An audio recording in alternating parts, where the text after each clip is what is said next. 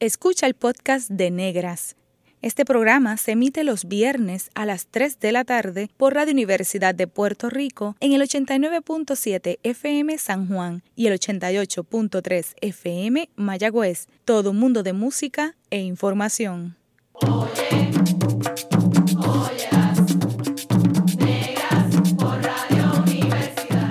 Cadena Radio Universidad de Puerto Rico presenta Negras, producido por Colectivo ILE, un espacio para visibilizar proyectos antirracistas y educar de forma crítica e informada sobre la negritud y la racialización.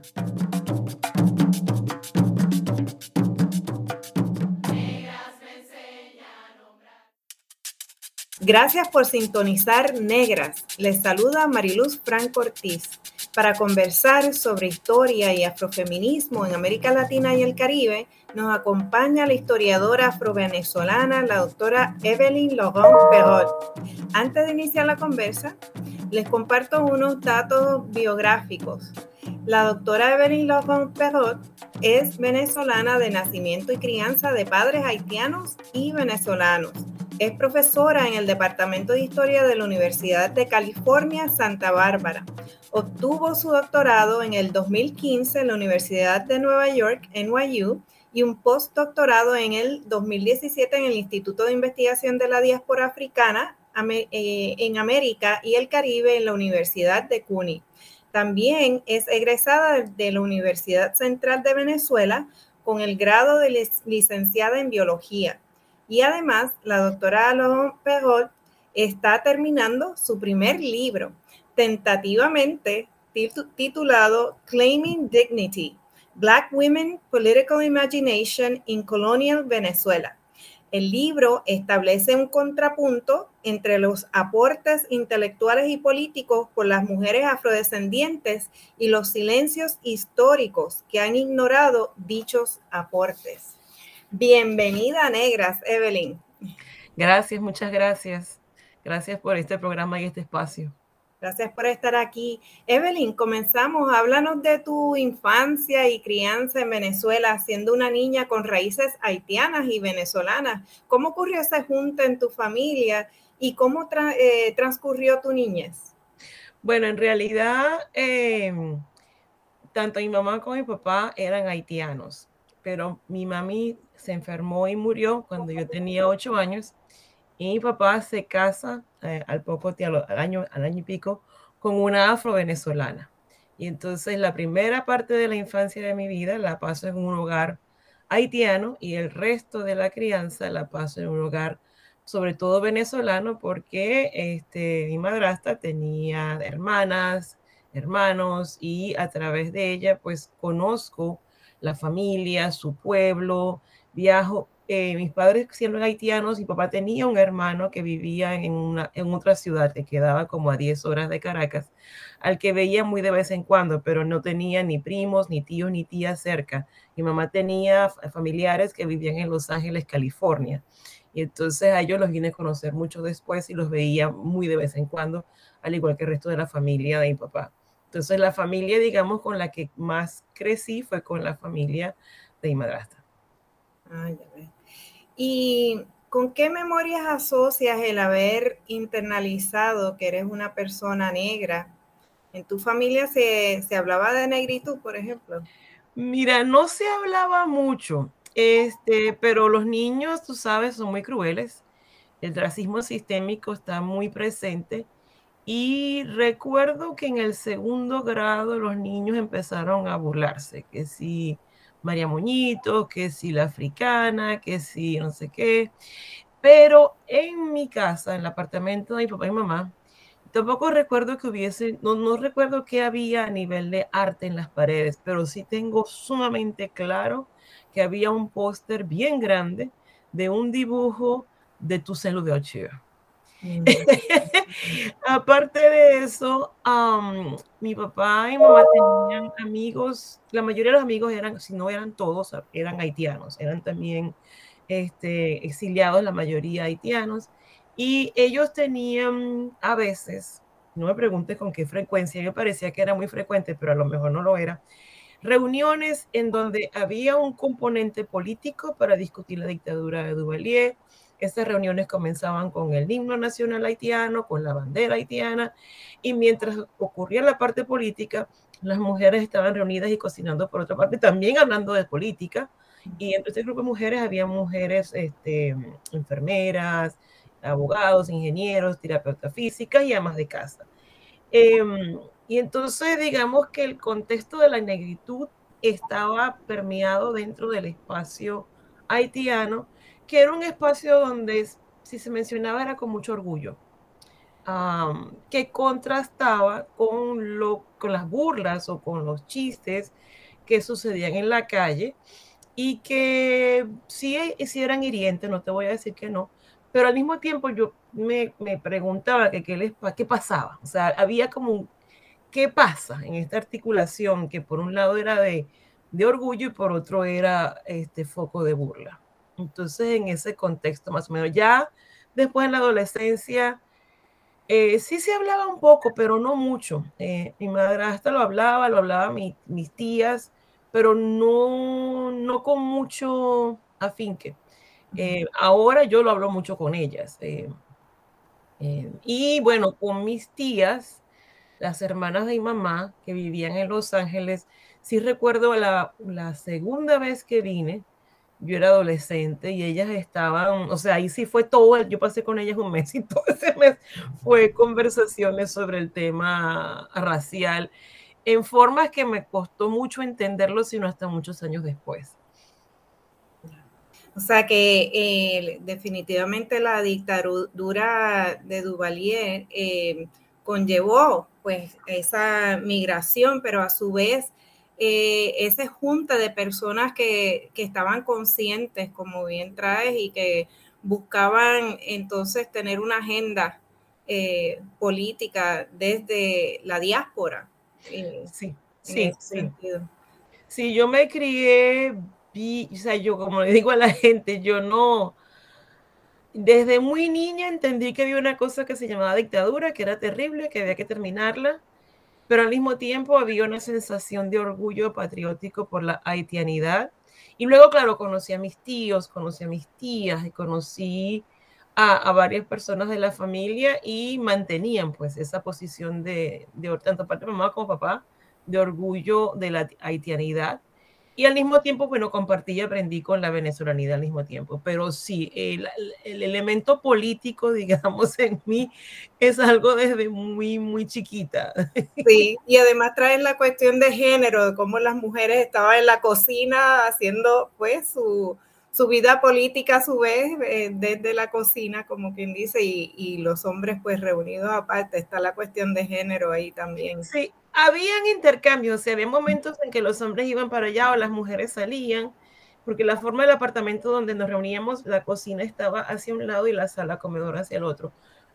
ellas no eran ajenas y cuando nos sentábamos a comer, esa conversación fluía y aunque yo no entendía mucho porque era en creol y los niños no estábamos autorizados en, saber creol, porque ese también es el idioma de los chistes y no es sino hasta que se llega a cierta edad en que los padres invitan a los niños a aprender creol.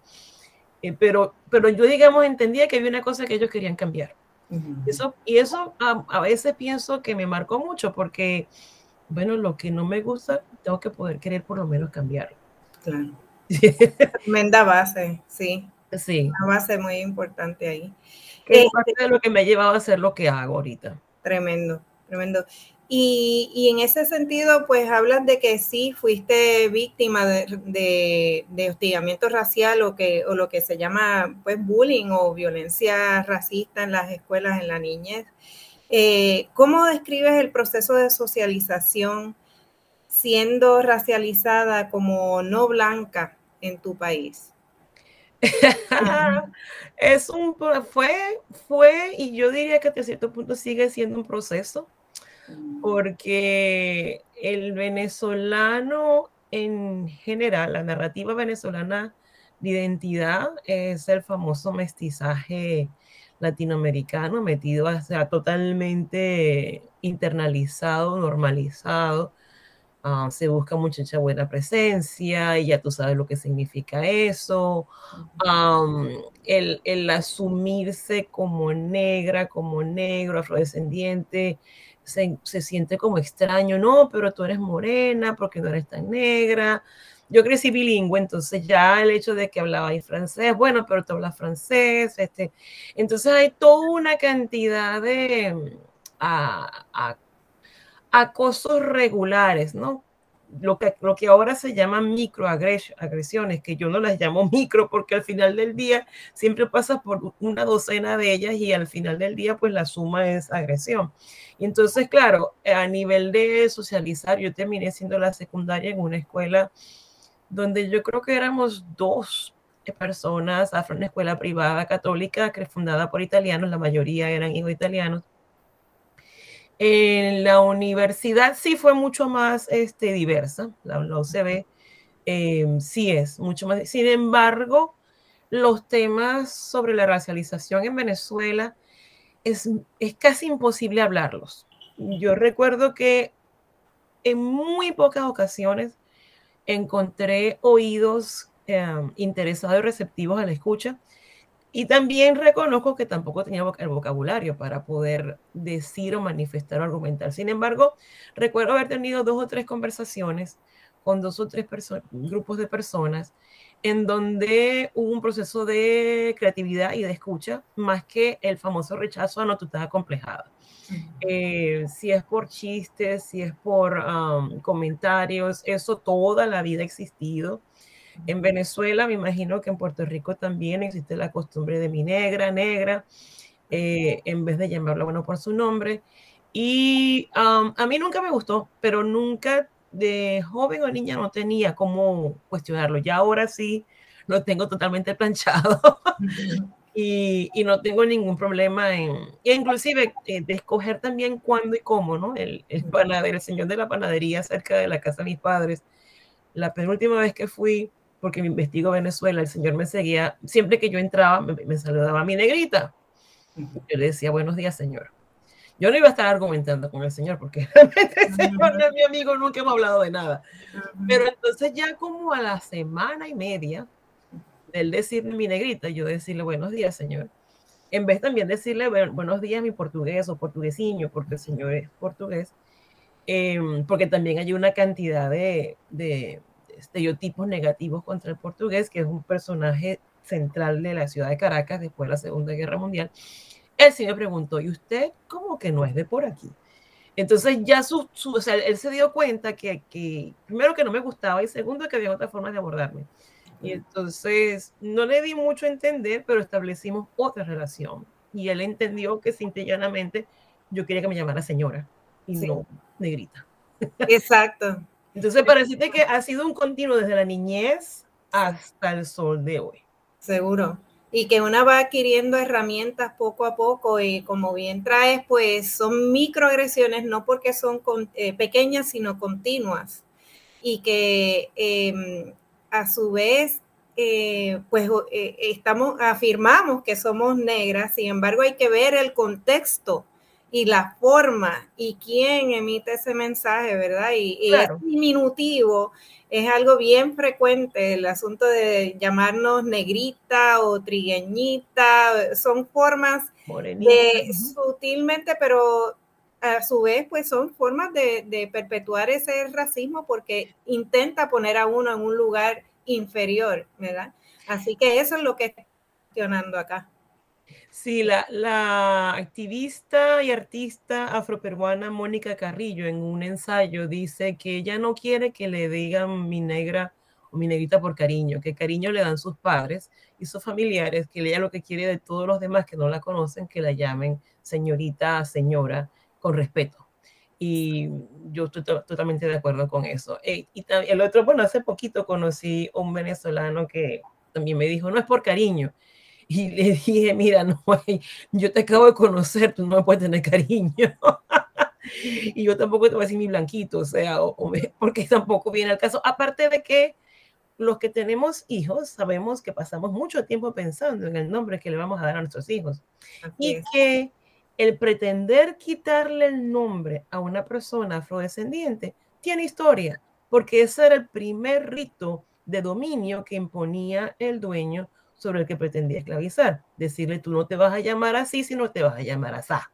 Y entonces, ¿para qué seguir aceptando y perpetuando esa, esa tradición eh, negativa en nuestra historia? Entonces, más bien, uno tiene su nombre, el nombre que le pusieron los padres a uno con muchísimo amor, pues entonces llámame por mi nombre, a menos de que se llegue a una confianza tal que yo me sienta cómoda, tú te sientas cómoda y entonces yo te diré tú me dirás y veremos. Pero mientras tanto no, no.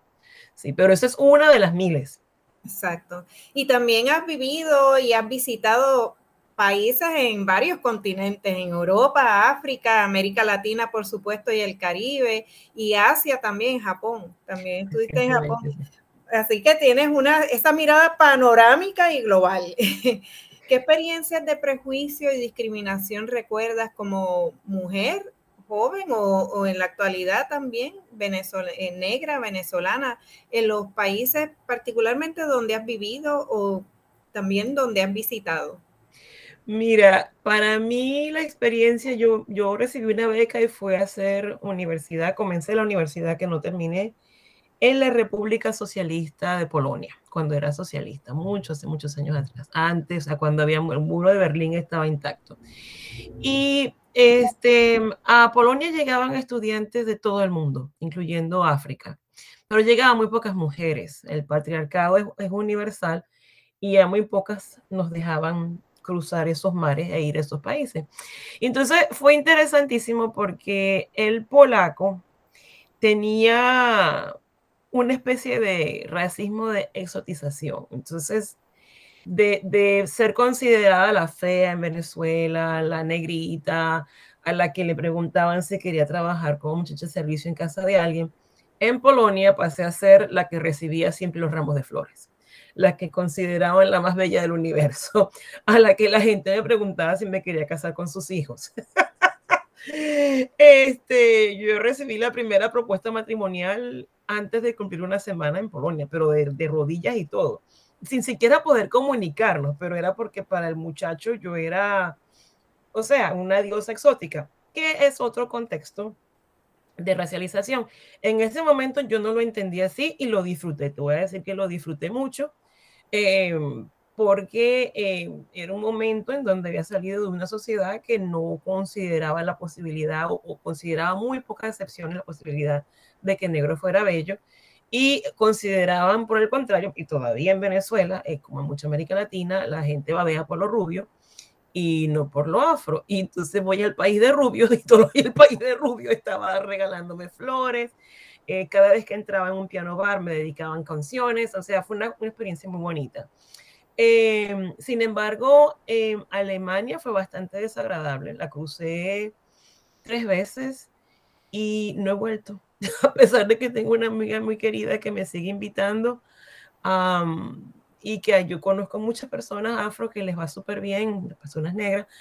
A mí no me fue bien. Este, y entonces, la primera vez que crucé Berlín andaba con una amiga peruana, pero mi amiga peruana también tiene em, afrodescendencia, también es, no, es una mujer morena, tiene muchas facciones indígenas, pero su cabello es muy rizado y largo, y a nosotros, con nosotros no, no quería ni siquiera hablar, en tratar de entender cómo tomar el tren para ir a Berlín. Y entonces, de, la, de donde se cruzaba el muro de Berlín Oriental a Berlín Occidental. y yo volví a cruzar un par de veces más y siempre que crucé Alemania, en, la, en lo que era la Berlín Occidental o la Alemania Occidental, tuve experiencias desagradables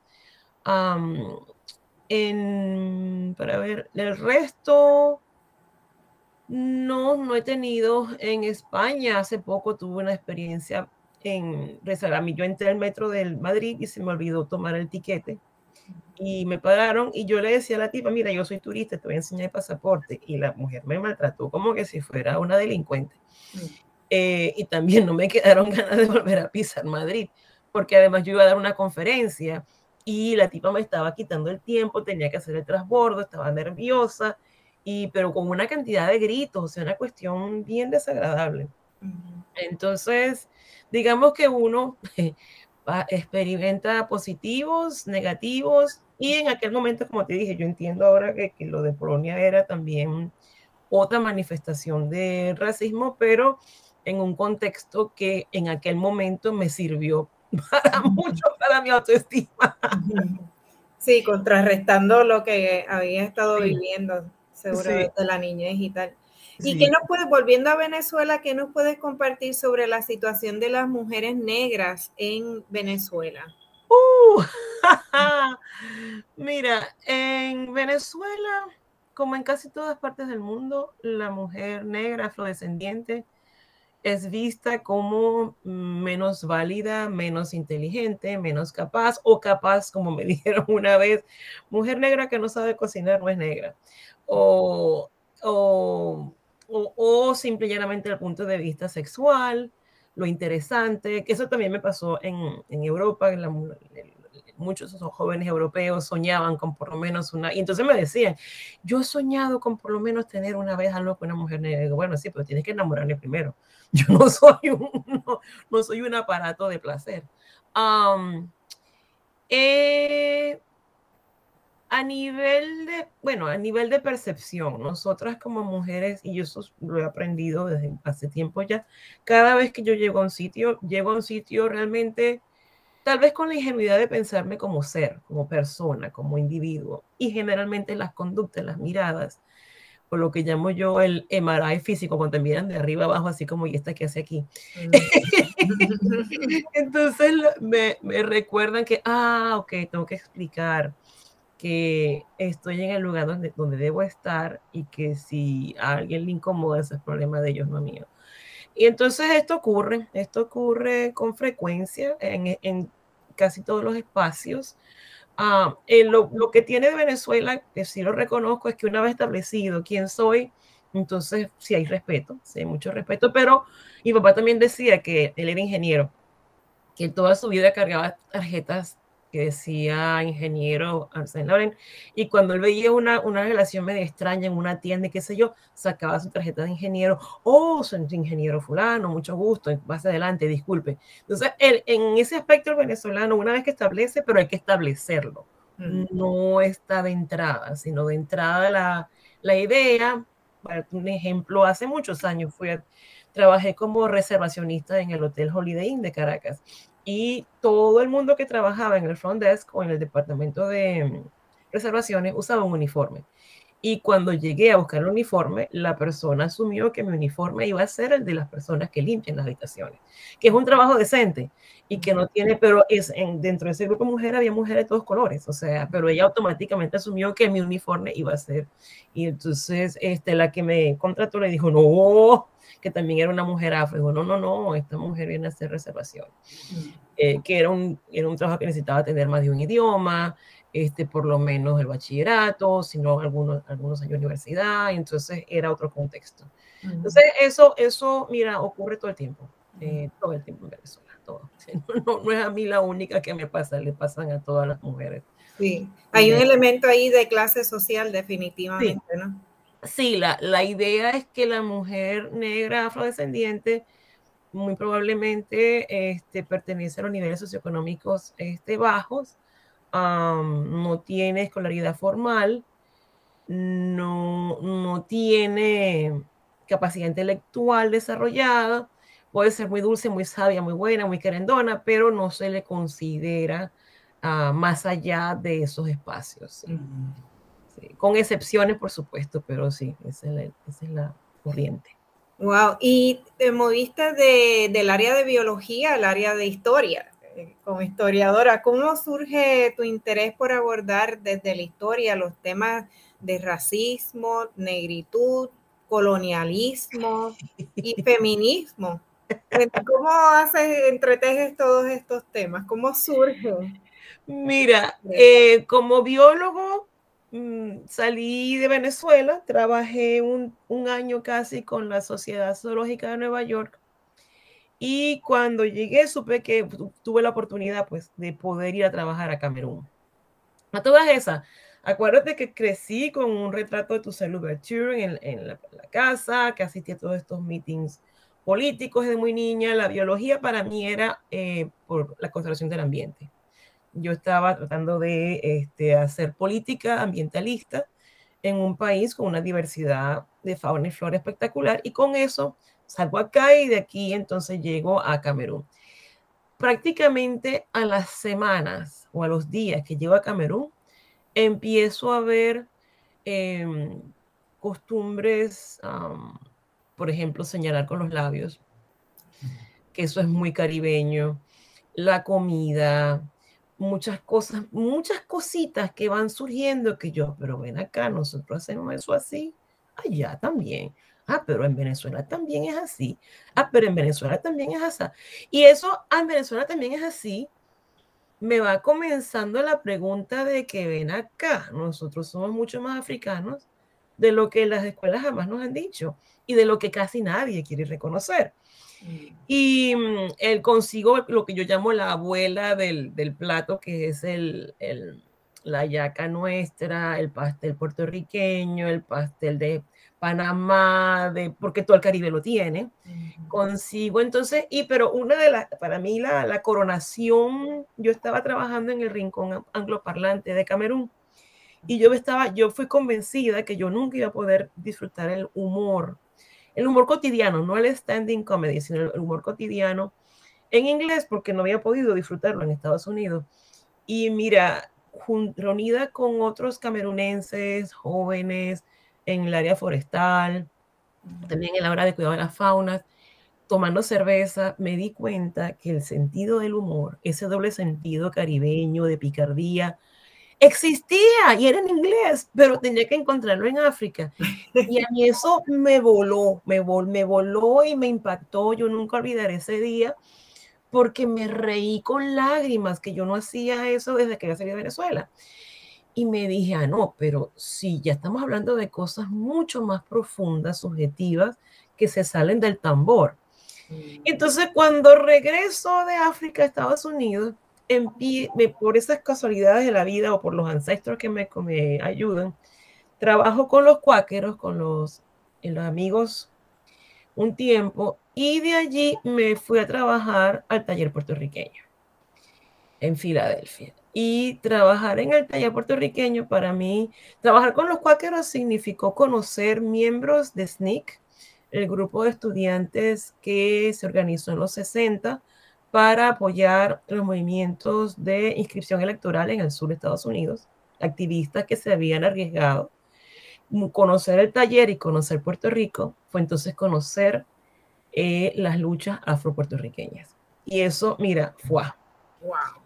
O sea, en descubrir, conocer a Miriam Jiménez, Miriam Román, conocer a Ah, se me escapan los nombres. Juan Flores. Juan Flores, Marta Moreno Vega. Mira, y otra gente, Héctor Bonilla, por acá, Roland Robock. Mira, esa eh, eh, conocer, porque yo había hablado con afroamericanos, criados y nacidos y, vividos acá, que habían vivido acá los derechos civiles, pero encontrarme con una afro-latinoamericanidad, afro-latinoamericanidad caribeña, hispanoparlante, consciente y orgullosa, ¡wow! eso para mí fue, sí, eso fue una bendición. Realmente. Estamos hablando de los noventas. Sí, de los noventa, exactamente. Y entonces, mira, conozco a Miriam, eh, porque entonces se me ocurre, porque al mismo tiempo venía gente, yo estaba trabajando en la librería del taller, venía gente, y había gente que llegaba y me decía, ¿cómo es que tú estás aquí? Y entonces eh, yo les decía, mira, es que yo soy latina, soy venezolana. Y entonces mucha gente afropuertorriqueña que venía a la tienda compartía conmigo también sus vicisitudes, sus experiencias y la experiencia del racismo que existe dentro de la comunidad latina en Estados Unidos y después, después de la interrupción seguimos entonces. Seguro, después de esta pausa, me llevo de este segmento varias, varias ideas que, que, has traído, ¿verdad? En términos de ese racismo, esas microagresiones que has vivido a lo largo de tu vida, pero también ese racismo no verbal que a menudo está ahí presente y cómo, eh, cómo vamos adquiriendo herramientas a lo largo de la vida de acuerdo a las diferentes experiencias cosas subjetivas que se salen del tambor. Me fascinó esa frase. Así que eh, en breve regresamos con Negras y continuaremos dialogando con Evelyn Laurent Perrault en torno a su trabajo como historiadora feminista negra. Sigue en sintonía con Radio Universidad de Puerto Rico. La clase de historia que no nos contaron,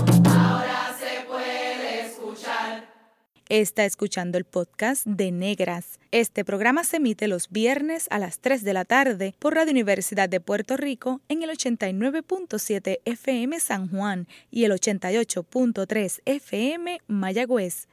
Todo mundo de música e información. Oye, está escuchando Negras, inspiradas en las grandezas de nuestras ancestras. Les saluda Mariluz Franco Ortiz. Hoy converso con la historiadora afrovenezolana, la doctora Evelyn Laurent Perrault, sobre historia y afrofeminismo en América Latina y el Caribe. Evelyn, eres fundadora, como decía, del eh, simposio anual Arturo Schoenberg, que desde 1997 se lleva a cabo cada mes en, eh, en el mes de febrero en el taller puertorriqueño en la ciudad de Filadelfia, en Estados Unidos. El objetivo de este evento es dar a conocer las experiencias y contribuciones de la diáspora africana, poniendo énfasis en América Latina y el Caribe y la comunidad latina, Latinex de los Estados Unidos. Y tuve el placer y el honor de ser una de las personas invitadas para hablar sobre mi trabajo con niñas y jóvenes en Loíza, en aquel entonces que estaba llevando a cabo a través de Taller Salud los años 90 y fue una experiencia inolvidable de intercambio y tanto calor y tanta acogida por parte de nuestra comunidad eh, boricua, afroboricua y afro-latinoamericana y caribeña allí. Háblanos un poco sobre, eh, o continúa, ¿verdad? Hablando un poco sobre ese surgimiento de ese proyecto y cómo ha ido evolucionando de los 90 para acá. Sí, bueno, como te decía, a la tienda venían personas y me compartían sus experiencias de dolor, de racismo que habían vivido en la comunidad latina.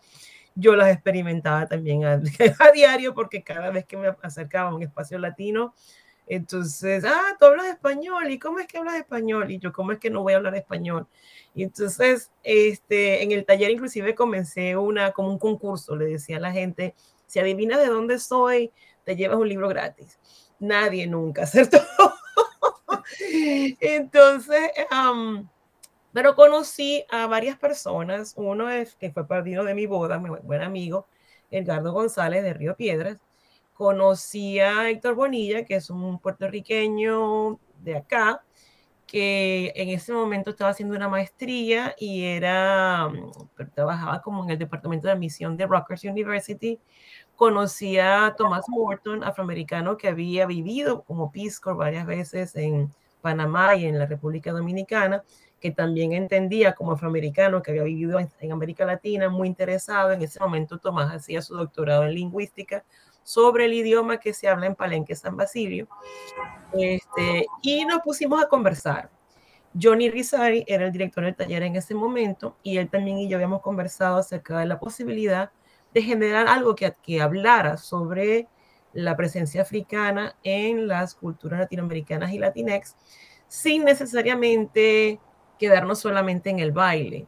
Yo respeto muchísimo la musicalidad y la, el baile negro afrodescendiente porque para nosotros eso es espiritual.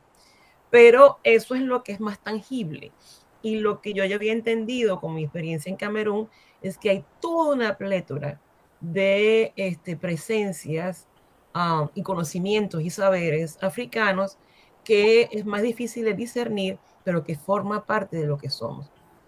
Entonces, en una de esas, le dije a Tomás, a Héctor y a Edgardo, miren, ¿saben cómo es la cosa? Vamos a dejar de conversar aquí esto entre nosotros. Aquí viene ya mucha gente que está preguntando, vamos a armar un evento. Entonces se lo propuse a Johnny y Johnny fue el que le propuso que le pusiéramos el nombre del simposio a Arturo Schoenberg, ni sabíamos que iba a ser anual, porque no sabíamos cuál iba a ser la recepción, pero se nos ocurre, y ni conocía a Miriam, y fue así como yo conocí a Miriam, propuse invitarla para que ella presentara sobre Chamber, este, Héctor Bonilla presentó, Tomás Morto presentó, y luego hubo un diálogo, un panel. Y mira, yo que tenía temor de que no fuese gente, el sitio se llenó, pero se llenó antes de empezar el evento, media hora antes ya no cabía un alma. Eh, y, y, al final entonces la primera parte fue en el taller viejo y luego lo pasamos al taller, al, al, bueno, los dos eran talleres, edificio viejo del taller, pero lo pasamos al del teatro porque era más grande para que la gente pudiera caber. Y ah, ese fue un, un simposio, no teníamos la presencia africana, pero a raíz de eso, entonces, con el éxito que tuvo, eh, el taller decidió, la Junta decidió seguir apoyando el evento y entonces cada año se le dado otro tema. O sea, ha habido literatura, espiritualidad, musicalidad, religiosidad, historia de las mujeres, hip hop, este, lenguaje corporal, em, arte, artes visuales, artes musicales. Y así ha ido, digamos, cambiando cada año. Ya el año que viene tenemos otro abierto que es después de 25 años que se ha logrado y que queda por hacer, porque en aquel momento cuando comenzamos el simposio Chamber, inclusive la, la terminología de afro-latinoamericanidad prácticamente o la Afro-Latinx no existía. O era demasiado, demasiado este, reciente y sobre todo de pronto en los espacios académicos, pero no en los espacios como el taller. Y lo lindo de este evento es que tiene una parte, un componente académico, pero se le dice a las personas, ojo, esto es para, para toda la comunidad y por ahí han pasado, bueno, ya hace varios años vienen trabajadores sociales que reciben créditos por eso, han habido años que los maestros también reciben créditos y este, se ha tocado muchísimos temas. Hay personas que han venido los 25 años exactos, no han fallado uno. Y sí, y hoy por hoy sigue siendo el único espacio que consistentemente por 25 años en el mes de febrero ha dicho que los latinos tenemos todas las razones por celebrar el mes de la herencia negra en Estados Unidos. Y entonces, em, y en parte, eh, eh, organizar este evento y ser parte de evento fue lo que me, digamos, empezó a conllevar, bueno, a la idea de querer saber más, pero no todavía lo del doctorado. Pero, digamos, em, yo le agradezco al taller y al Chamber y a esa relación que todavía, o sea, yo sigo siendo amiga del taller, sigo siendo parte del taller, el taller sigue siendo mi casa por, digamos, abrir todas las puertas que después se abrieron y se siguen abriendo y que sigo incursionando en, lo que estoy haciendo ahora.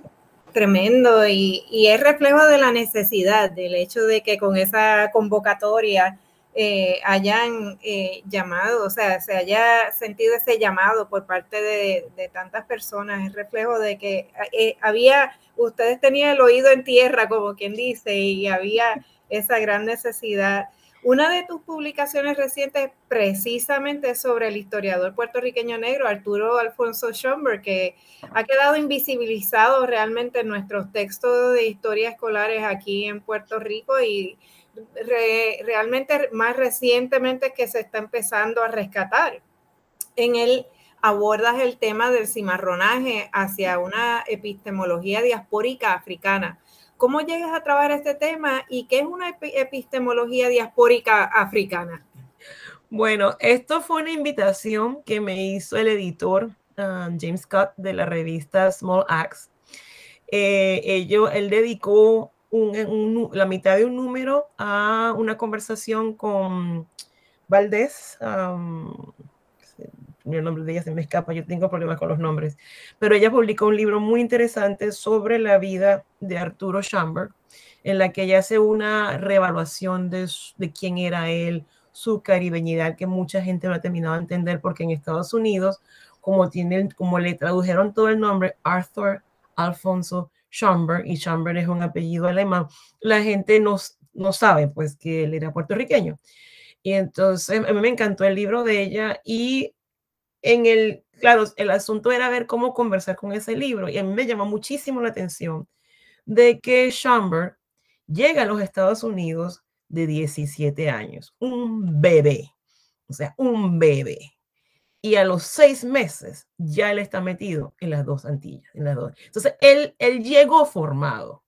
Él se empieza a conectar con las personas, el universo lo posiciona y se conecta con personas que habían nacido esclavizadas, con personas que están fundando espacios académicos en ese momento llamado Negro. Este, y claro, la única forma en que él llegó tan, pero tan sazonado es por el espacio donde él se crió. Chamber nace al año siguiente de que se abolió el esclavito en Puerto Rico. Y su papá no figura mucho, quiere decir que él se crió con su mamá, las amigas de la mamá, los amigos, que muy probablemente estuvieron esclavizados algunos de ellos.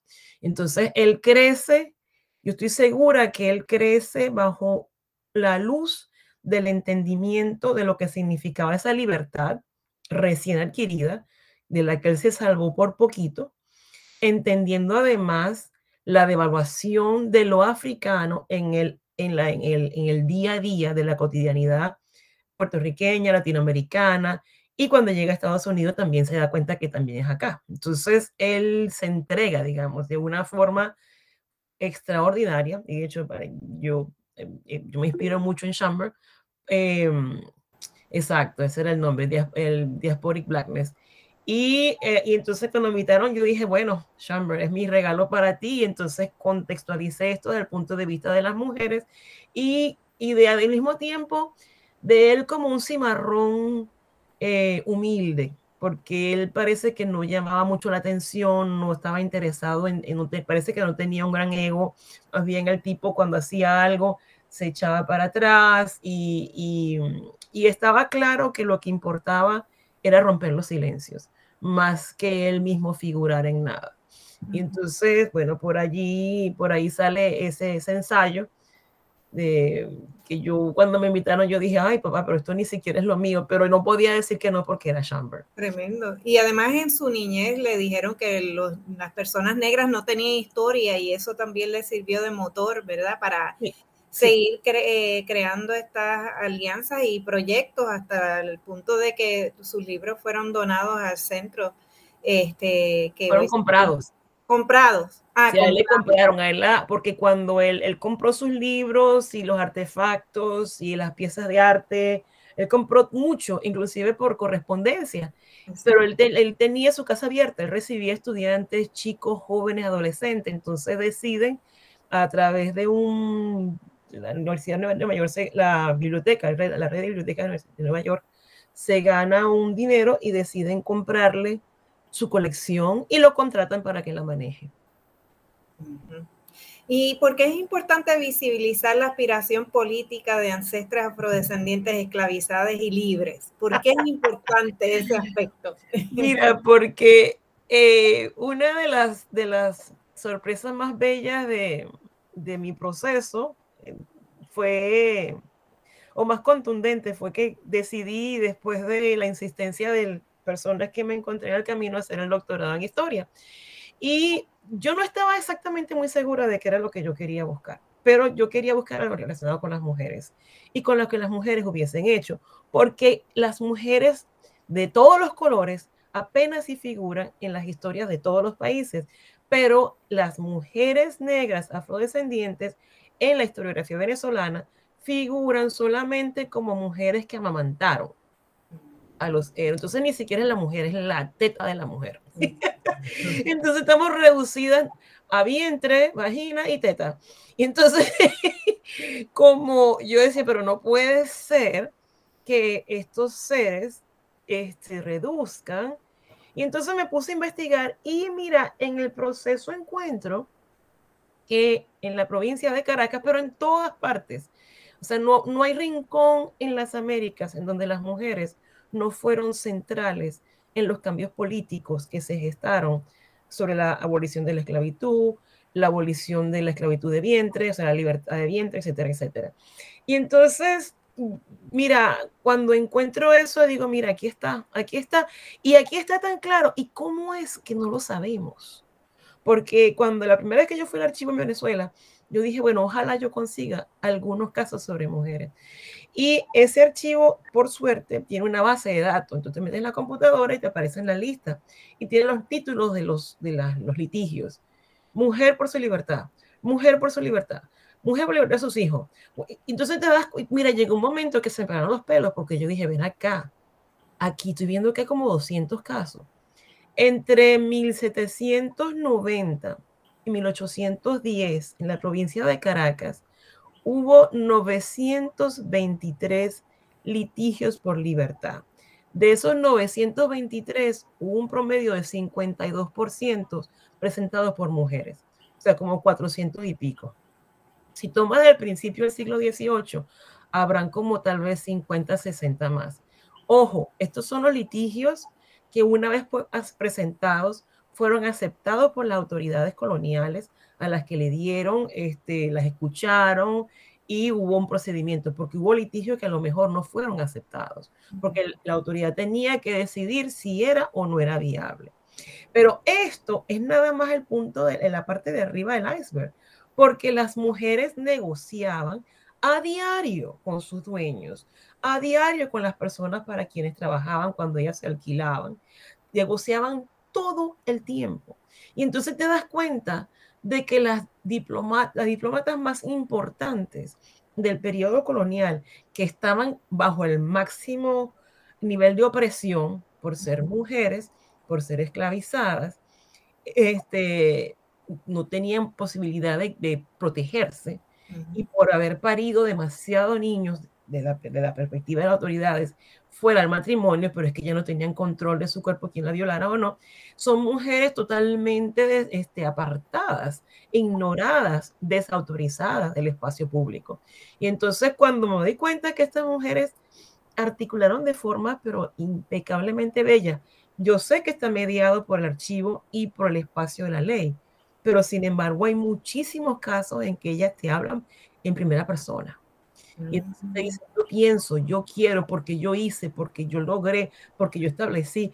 Y tú me dices, mira, vale, ¿cómo es que entonces en la historia nada más hablan de la mujer de la teta? Cuando el intelecto es tan exquisito y merece y necesita ser reincorporado en las páginas de la historia si queremos comenzar a desmantelar eso que llamamos racismo. Wow. por, ahí, por ahí es que me, me he enfocado y, me encanta porque cada vez que leo un caso de una mujer, hoy es como que si la, o sea, quisiera imaginármela, escuchar su voz o verla. Obviamente no puedo porque estas fueron mujeres que participaron, que estuvieron vivas en el siglo XVIII, pero inclusive uno de mis sueños es ver la estatua de la litigante desconocida, porque fueron muchísimas. Así es, así será. Hay que ponerlo ahí en luz y en la gesta, ¿verdad? Qué fascinante, qué fascinante, Evelyn. Esa, esa gesta activa y, esa voz que, como bien mencionas, hace falta seguir rescatando y dándole luz y poniendo, ¿verdad? Dándole su justo lugar en los textos, en los libros, en el proceso educativo desde nuestra niñez. Además, en artículos y presentaciones, además de este tema eh, de cimarronaje, eh, has escrito y has disertado sobre el tema de una epistemología afrofeminista, que también está a tono con lo que estás trayendo. Para el público no especializado nuevamente, ¿cómo definirías entonces epistemología afrofeminista latinoamericana y la palabra epistemología, que es una palabra que te voy a no me gusta, pero es una palabra demasiado, es una palabra porque me parece muy grandota y las palabras muy grandotas en la academia me parece a mí están hechas para excluir. Pero decidí usarla para justamente validar ese conocimiento. O sea, la epistemología es lo que uno sabe y cómo aprendió eso que uno sabe. Ahora, en el caso de estas mujeres litigantes, y de las que no litigaron también, porque hay que entender que solamente las que vivían en espacios urbanos y sobre todo las que estaban siendo esclavizadas en hogares de la clase más pudiente, fueron las que tuvieron, pudieron lograr capital social que les permitió ir ante una autoridad, bien sea porque la conocían, bien sea porque tenían los fondos, bien sea por X, Y o Z. Eso no quiere decir que las esclavizadas que estaban en las plantaciones o en las regiones rurales no tenían ese deseo.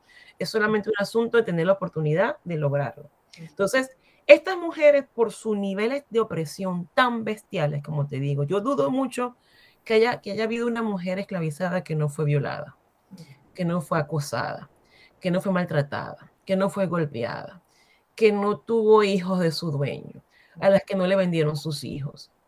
Entonces, estas mujeres que como que en la esencia de ser mujer, violada constantemente, maltratada, en donde la maternidad de la mujer fue totalmente ignorada. De hecho, volviendo al tema de la, de la mujer que amamanta al héroe, en Venezuela está la famosa Hipólita, y, y se cuenta que Hipólita estaba a punto de dar a luz, y por eso la llevan de la hacienda a la capital para que ayudara a amamantar a Simón Bolívar.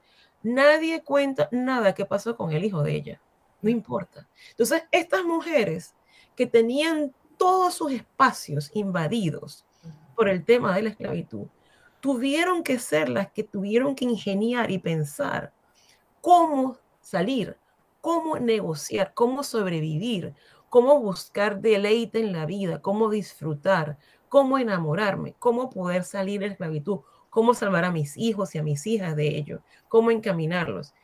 Estas mujeres son para mí las precursoras de los conceptos de libertad, de igualdad, de dignidad, de pertenencia, de membresía, de, de, soñar. Y entonces esto, y, y buscaron formas de negociar de, en todo el sentido. Y por supuesto, nunca sabremos cómo negociaban en los espacios privados. El juzgado los tribunales son espacios públicos que dejaban rastros documentales. No sabremos cómo negociaban en la cotidianidad diaria con sus dueños, los, los, vecinos, los amigos eh, y todo esto. Ellas fueron centrales en el desarrollo de las ideas que consideramos modernas. Son, son, son, no, es que, no es que ayudaron, sino que fueron centrales en esos procesos, que aún no se termina de develar, pero que es importantísimo que reconozcamos, hoy en día que se enseñe en las escuelas, que la gente entienda que lejos de subestimar a la mujer negra por ser humilde, porque si hay mujeres humildes, pero eso no quiere decir que no están inventando, pensando. Para pensar no hace falta tener literatura, no hace falta leer. Yo muchas veces digo que la gente esclavizada no le hacía falta leer los derechos del hombre de Francia para decir, ah, voy, quiero ser libre. No, eso, eso lo estaban negociando. De hecho, tengo casos de mujeres 730, 31, 50, 60, que negociaron de una forma preciosa su capacidad de ser. Y entonces es imperativísimo que ese, esa forma de adquirir conocimiento y ese conocimiento sea considerado central en la historia del mundo. Estoy segura que en todas las sociedades pasó. En el caso del continente americano, la mujer africana, afrodescendiente, negra, esclavizada, sin duda fue la que generó el mayor número de ideas políticas e intelectuales que contribuyeron al desarrollo de lo que se llama la modernidad. Tremendo. Y me imagino que en tu libro que próximamente va a salir, Claiming Dignity, Black Women Political Imagination in Colonial Venezuela, estás trabajando estos temas.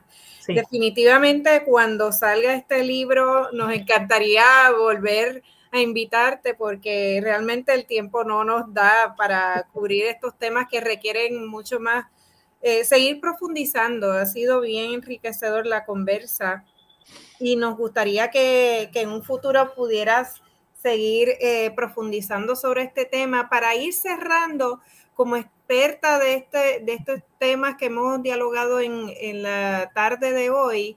Eh, para desmantelar el racismo estructural y sistémico, así brevemente, ¿cómo propones que lo estudiemos? ¿Qué pasos recomiendas tomar para personas interesadas en este tema? Brevemente, por favor. Uno, tenemos que capacitar a los maestros de primaria y secundaria, porque la única forma en que los medios de comunicación respondan a la, a la exigencia de la sociedad es si la sociedad está educada pero con, con niños adolescentes que no están educados, porque sus maestros y maestras no están educados, mm, vamos a repetir. Entonces, para mí en este momento es imperativo eh, capacitar a los maestros y y insertar esta, esta información en los programas de pedagogía que se imparten a nivel nacional, regional y mundial, porque el mundo también necesita. Cuando la China expulsó